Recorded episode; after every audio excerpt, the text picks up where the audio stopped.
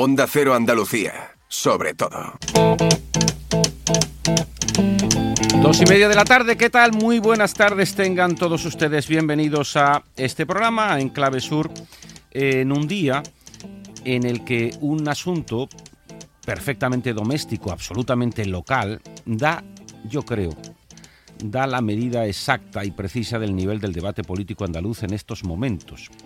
El asunto no es otro que el anuncio del alcalde de Sevilla de querer cobrar o al menos estudiarlo, pues aplicar una tasa de 3 o 4 euros para entrar a partir de ahora a la Plaza de España de Sevilla, que es, si no lo saben, lo digo, el segundo monumento más visitado de la capital andaluza.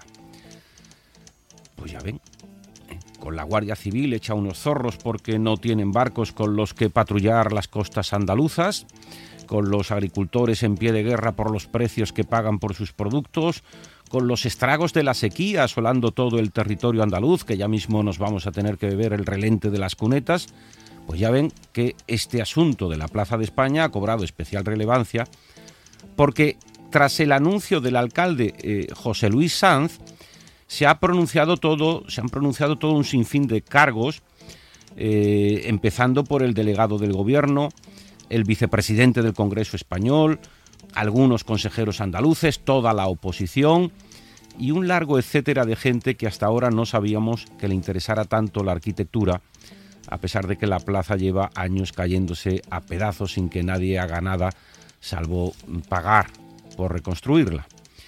Y no le ha interesado a nadie hasta que el alcalde sevillano ha creído ver el momento de poner al menos una solución a la que de momento también se ha enfrentado casi todo el mundo. Y ya saben ustedes que las opiniones personales son como los panderos, que todos tenemos uno y, nos gusta tocarlo cuando podemos. Entre los 3 o 4 euros que pide el alcalde para entrar a la plaza y el coste que con los impuestos de todos nosotros nos ahorraríamos por arreglarla y restaurarla de vez en cuando, pues ahí pues no hay color. Eh, no hay color sería más barato pagar una tasa, pero ya ven que basta con que alguien tenga una idea para que de inmediato surjan en su contra todos aquellos que jamás la habían tenido. La Plaza de España es un tema local, como les digo, pero eh, ya ven también que también es todo un síntoma de cómo andan las cosas y del nivel tan casero y tan chusco, por qué no decirlo, de los asuntos que nos ocupan. Si los que están opinando no fueran personas con edad ciertamente provecta y un criterio intelectual a prueba de adultos, yo les diría que se trata más bien de una disputa de patio de colegio. Pero vamos a dejarlo ahí, no vaya a ser que también se quieran meter con eso.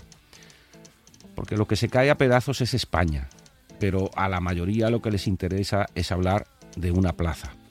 Y ya lo sentimos mucho, pero es cachito a cachito como únicamente vamos a poder tener una imagen completa del increíble destrozo al que asistimos.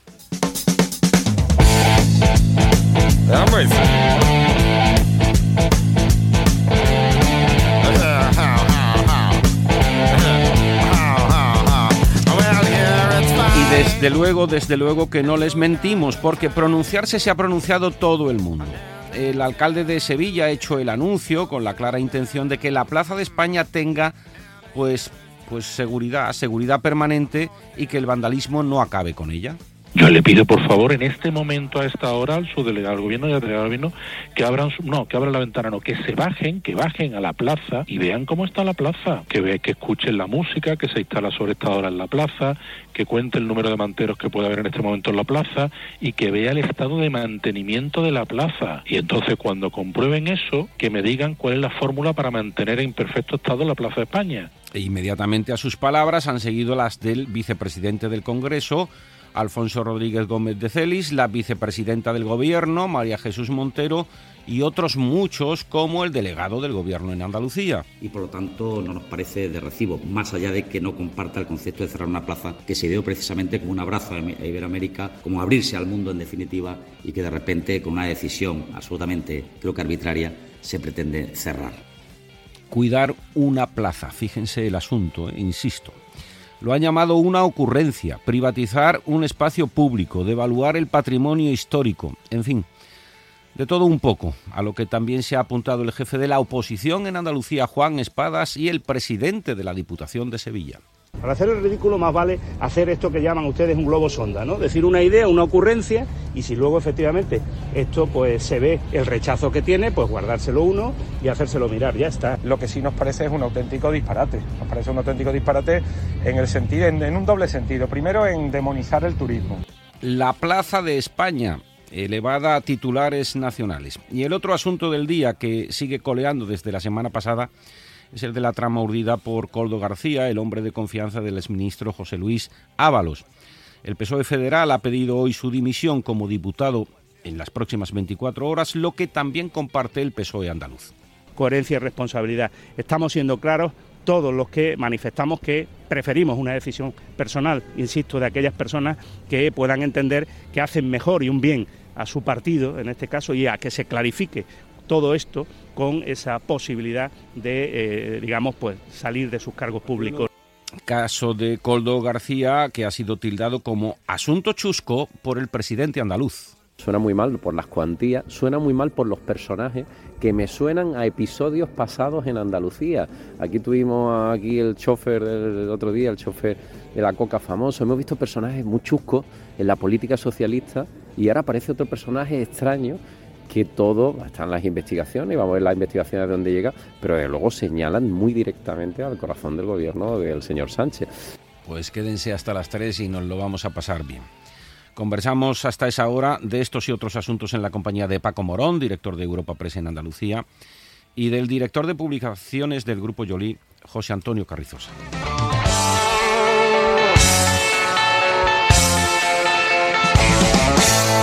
En Clave Sur, Manuel Prieto. A los que ya tengo el gusto de saludar. José Antonio Carrizosa, buenas tardes. ¿Qué tal? Buenas tardes, Manuel. Ay, perdón. Pues carraspea. Y saludo también a Paco Morón. Buenas tardes, Paco. ¿Qué tal? Buenas tardes.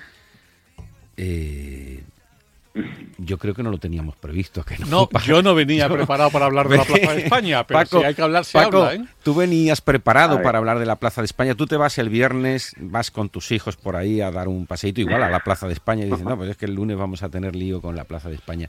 A ver, a mí el nivel del debate, eh, como comprenderéis, y ahora hablamos de qué os parece o qué no os parece, pues igual hay, hay algo que hablar. Pero vamos a ver, se ha pronunciado Tú me lo acabas de enseñar ahora mismo también, eh, Carrie.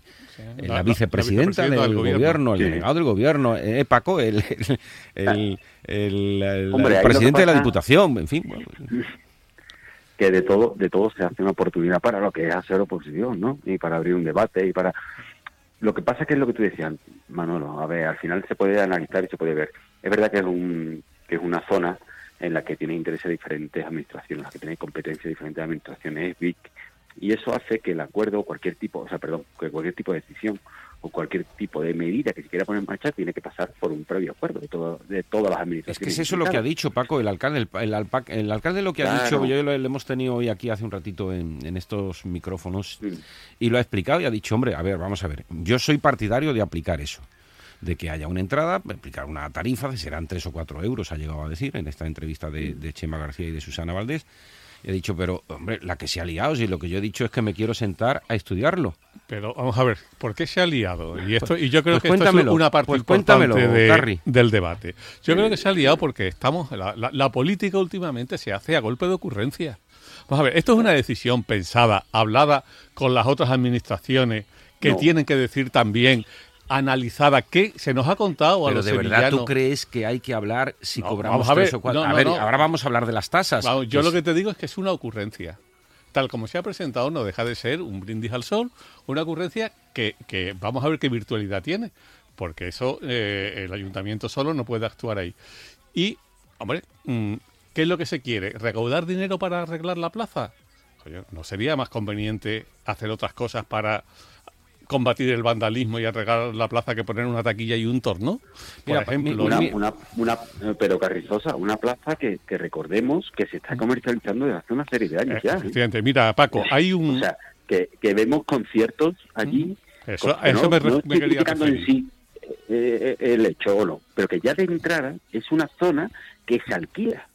O sea, que cualquier entidad privada que quiera realizar algún evento ahí tiene la posibilidad de coger y alquilarla para... Ahí, hay ahí muchos ha habido el año pasado unos que han 50, hecho fiestas. unos 50 eventos. Ah, ha habido mira. fiestas, eventos, cenas privadas, los Grammys, el desfile de Christian Dior, Y dos meses al año se privatiza Ico- para dar conciertos por la noche. icónica que paga, que es un festival de música que se celebra. eh, Y, que mete decibelios, ¿eh? Mete decibelios que sí afectan a... Queda maravilloso. Y yo no.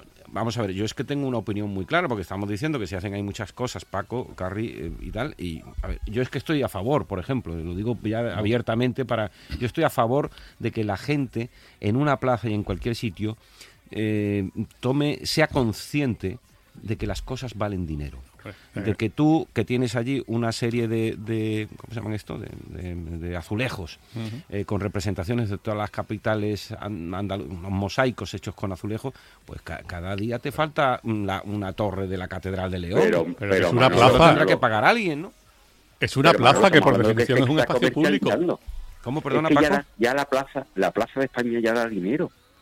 O sea, estamos hablando de que, ¿cuántos eventos has dicho? Unos repite, 50, el unos, unos 50, Eso Paco, es. al año, entre Está cenas dando privadas. ingresos, está dando ingresos, está dando recursos para poder afrontar el mantenimiento de la plaza. Sí, pero Icónica paga tres 180.000 administraciones- Icónica paga 180.000 en dos años, lo ha contado el alcalde, y son el año 24 y el año 25, y, y eso no te paga un vigilante 24 horas No, al día, y un cerramiento y uno sé cuántos, ¿eh? Bueno, pero, pero estás abierto a comercializarlo. Y segundo, hay tres administraciones implicadas. Es más fácil crear una comisión de seguimiento de cuidado o de tratamiento de la Plaza de España. Esto lo vamos a Y ahí a lo mejor, en ese debate, a lo mejor sale, oye, pues mira, la opción esta. de Esto lo vamos a explicar. Porque es verdad. Pero no, no, no- tú no puedes de golpe de portada de periódico decir esto se me ocurre Yo creo sin que sí. haber consultado con el resto con el resto de administraciones incluso la Junta de Andalucía si Yo- te das cuenta yo- yo- yo las creo- declaraciones es muy prudente a la hora de valorar Yo creo que el que se mueve, el que se mueve tiende a hacer algo y intenta hacerlo. Y el que no se mueve, pues luego le sale el que no se mueve pero- para no una hablarlo con las administraciones implicadas Pero vamos a ver no, si es que no, esto es un lío.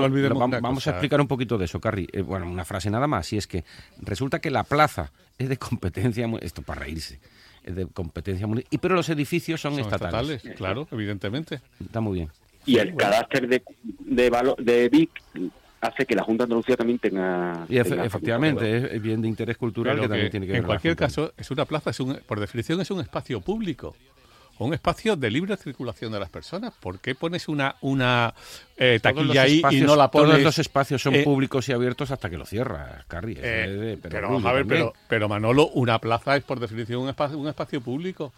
¿Por qué no haces lo mismo en la Plaza de América o en la Plaza Nueva? Hombre, no es lo mismo una plaza. Hombre, Tampoco, ¿cómo que no es lo hombre, mismo? tampoco es que estemos hablando de un lugar de tránsito que es lo que a lo que Bueno, se suele pues te- llamar te- una, te pongo como una el- plaza. o Es un O lugar el de- Parque ¿tú de María Luisa del Antero en ese caso. Por ejemplo, eso sería comparable a la plaza a la plaza de España si sería el parque de Ma- vamos a ver, pues que tenemos o, o la Plaza de Salvador que hemos visto a la gente haciendo botellones ahí o los bares que se están o abiertos sea que la lo suyo, o sea que lo suyo es que de vez en cuando un desgraciado le pegue y lo suyo Paco es que de vez en cuando con una No. pijocha o lo que sea alguien le pegue un picotazo a un No, azulejo y se lo lleva a su casa.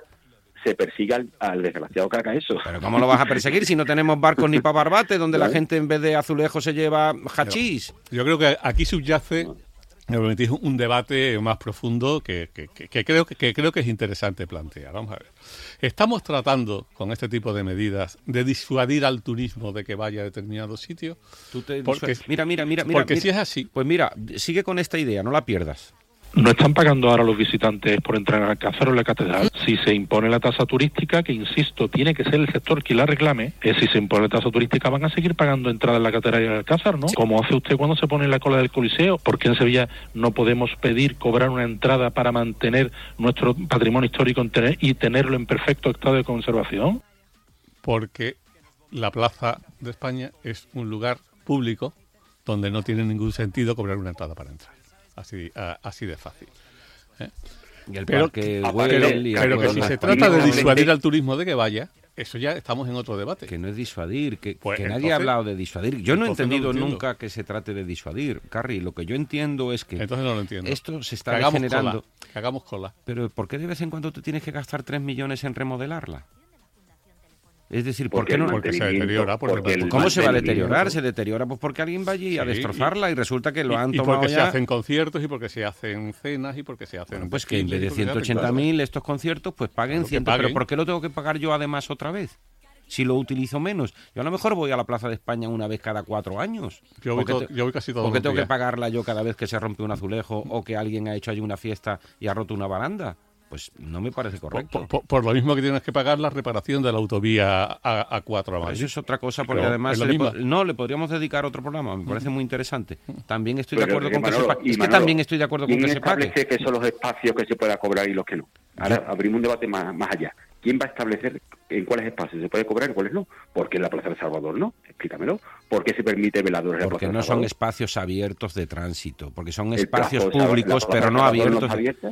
De tránsito, no. Eh, La, la Plaza de España No, es un lugar de visita. e incluso, bueno, pues a sacarte, porque Bueno, justo está allí la delegación del puedes gobierno una barca y te tienes que hacer un pasaporte. una barca y darte un paseo por tu barca, ¿no? Tienes que ir a la administración, que hay, Claro, hay, se- hay se- administración.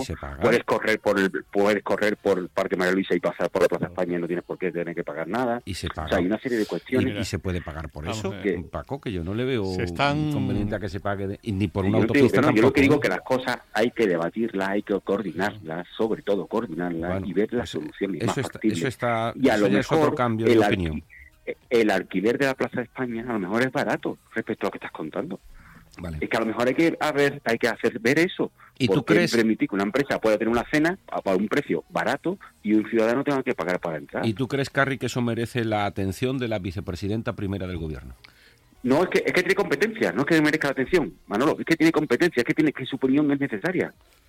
Que su opinión es necesaria. Yo creo que esto ha abierto un debate nacional. Bueno, pues porque sí, porque se pone la privatización de un, lugar emblemático, ¿eh? un sitio al que muchísimos españoles han ido cuando han visitado Sevilla. Entonces, ajá, no me parece disparatado que, que, se discuta sobre esto, pero sí comparto tu primera reflexión en- del programa, de eh, joder, lo que lo, que es- está en cuestión es la propia conservación de España, más que de la Plaza de España. Sí, pero tenemos que ir a, a trocito, ¿no? A trocito, efectivamente. Que por cierto, esto y ya con esto rematamos este asunto, pero es que me parece, en fin, como estos muchos, hay otros muchos, en toda Andalucía hay muchos sitios en los que se cobra, ¿eh? Eh, en las setas en Sevilla se cobra, lo impuso el PSOE, se- se, se cobra por subir al mirador. Cobra por subir al la- mirador y por ver también la- lo sí, que hay abajo. sí, Yo creo que te puedes subir al... Eso es, entonces se cobra por entrar a la seta, abajo y arriba. No te cobran para ir a pagarte un café, que lo que tienes que pagar es el café, en una cafetería que hay allí en medio. Para entrar al Caminito del Rey en Málaga se paga. paga. Y es verdad que, hombre, es público. Hombre, no es público, es una, una, una balaustrada allí pegada a una roca, vale, y se paga. Pero ¿por qué no? Si la gente lo rompe, pues chico, pues el que lo use, que lo vaya pagando también un poquito, más que nosotros, que a lo mejor lo usamos menos. por ese mismo razonamiento se podría pagar en tantísimos sitios. Bueno, y es que ya lo hacen. O no Ah, pagar en Pero otros es que, lo hacen en muchas ciudades, que tú vas a una Pero ciudad, a París, y, y te han cobrado tres pavos por entrar al hotel. Pero es que otra, es otra, otra cosa es la, la tasa turística, Que, con la por que yo cierto, estoy porque- radicalmente a favor. ¿Por qué no existe tasa turística? Pues Es que porque no la Junta de. Andalucía se niega a establecerla. ¿Por qué se niega la Porque Junta de no se Andalucía? ponen de acuerdo. O sea, que los consensos son muy buenos para no ponerse de acuerdo. No, que es, lo que tú pedías al principio, Paco. Es que- consenso, pero consenso. es que, Manolo, los consenso. consensos, los consensos son necesarios cuando hay diferentes competencias o diferentes administraciones tienen competencias sobre una cuestión. Y en este caso es que no es que sea positivo, es es que es obligatorio el consenso. es que no se puede hacer nada que no conlleve el consenso de las tres administraciones. En cualquier caso, y si vamos a terminar ya con En el Doñana tema, también se Manolo, paga, ¿eh? Sí, también. Para entrar a Digo, vamos a ver, eh, nos podemos emplazar los tres que estamos discutiendo Por aquí favor, con, nuestro- hagámoslo. con nuestros oyentes. Y otra a- cosa- A, ver si dentro de un año se cobra por entrar a la Plaza de España Otra- o no. otra Yo cosa- apostaría por qué no. Otra cosa, y con esto termino. eh, eh, y cuanto me- más cerca estén las elecciones menos. Es, es el, eh, a mí me parece bien, yo ya lo he dicho claramente porque para qué, para qué enredar más. A mí me parece bien que se pague, yo lo veo perfectamente. Eh, se paga en otros muchísimos sitios, me parece que la gente tiene que tener conciencia de que el uso de las cosas y el desgaste hay que pagarlo, sobre todo por quien más los, los usa. Y lo que sí estoy de acuerdo es que habría que estudiar muy bien, no ya que se pague y tal, sino el dinero cómo se reinvierte y para qué se dedica ese dinero. En el Alcázar de Sevilla entran a diario, a cada día, ¿eh? Entre 8.000 y 11.000 personas. Eso genera un dineral tremendo. Es decir, el, el Alcázar tendría que estar impoluto. Y en cada esquina un, una- un señor sirviéndote para algo y tal. Bueno, pues, pues, pues, pues esto si se cobra, pues habría que...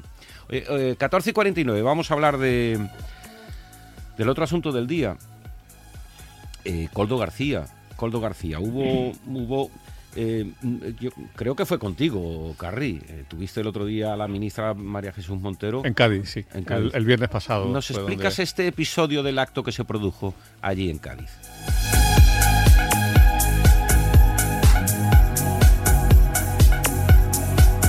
Parece que no hay ningún tipo de reproche eh, penal o de delito al señor Ávalo y por tanto le corresponde a él tomar cualquier decisión en este sentido. Yo sé lo que yo haría. Yo sé lo que yo haría.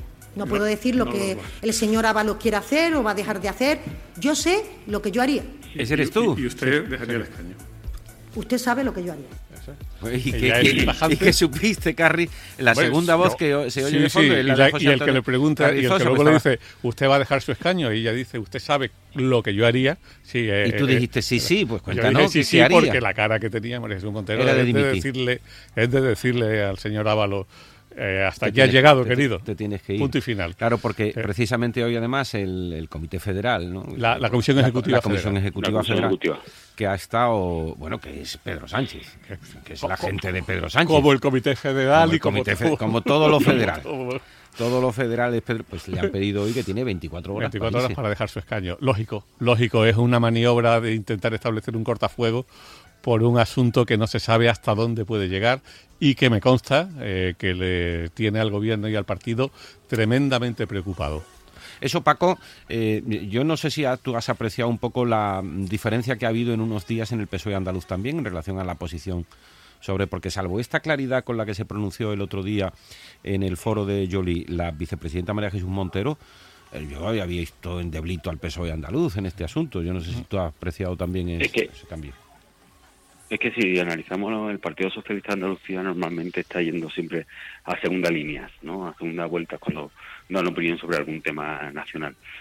¿Por qué? Porque ahí eh, son temas que son siendo muy complicados. Y en este tema yo creo que el Partido Socialista de Andalucía lo tiene muy fácil, porque es que María Jesús Montero, en el acto del Grupo Yoli, abrió la puerta a cuál era la solución. Y la solución era irse. Es que Ábalos se tenía que ir.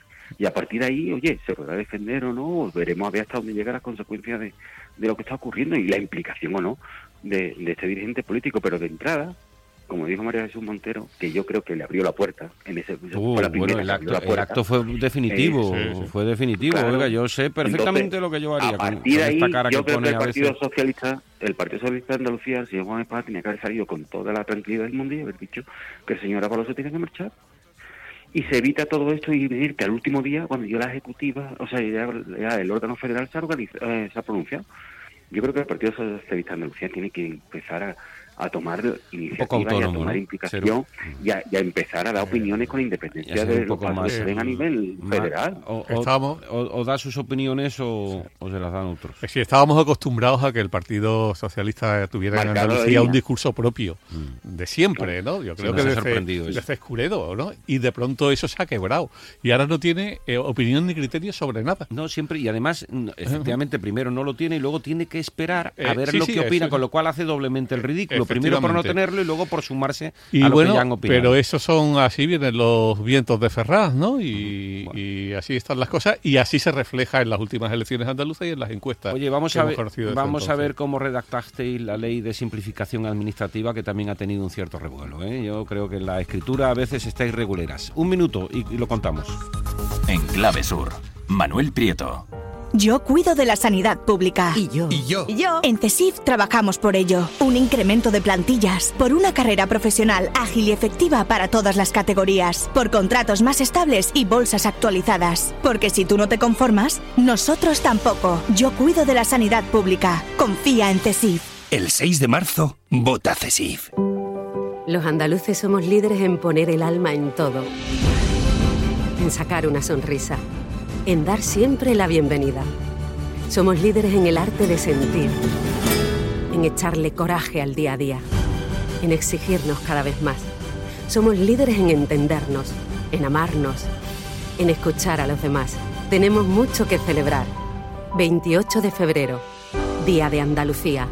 Junta de Andalucía. ¿Escuchas este silencio? Muchos quieren que los facultativos andaluces no tengamos voz ni voto en la mesa sectorial de la sanidad.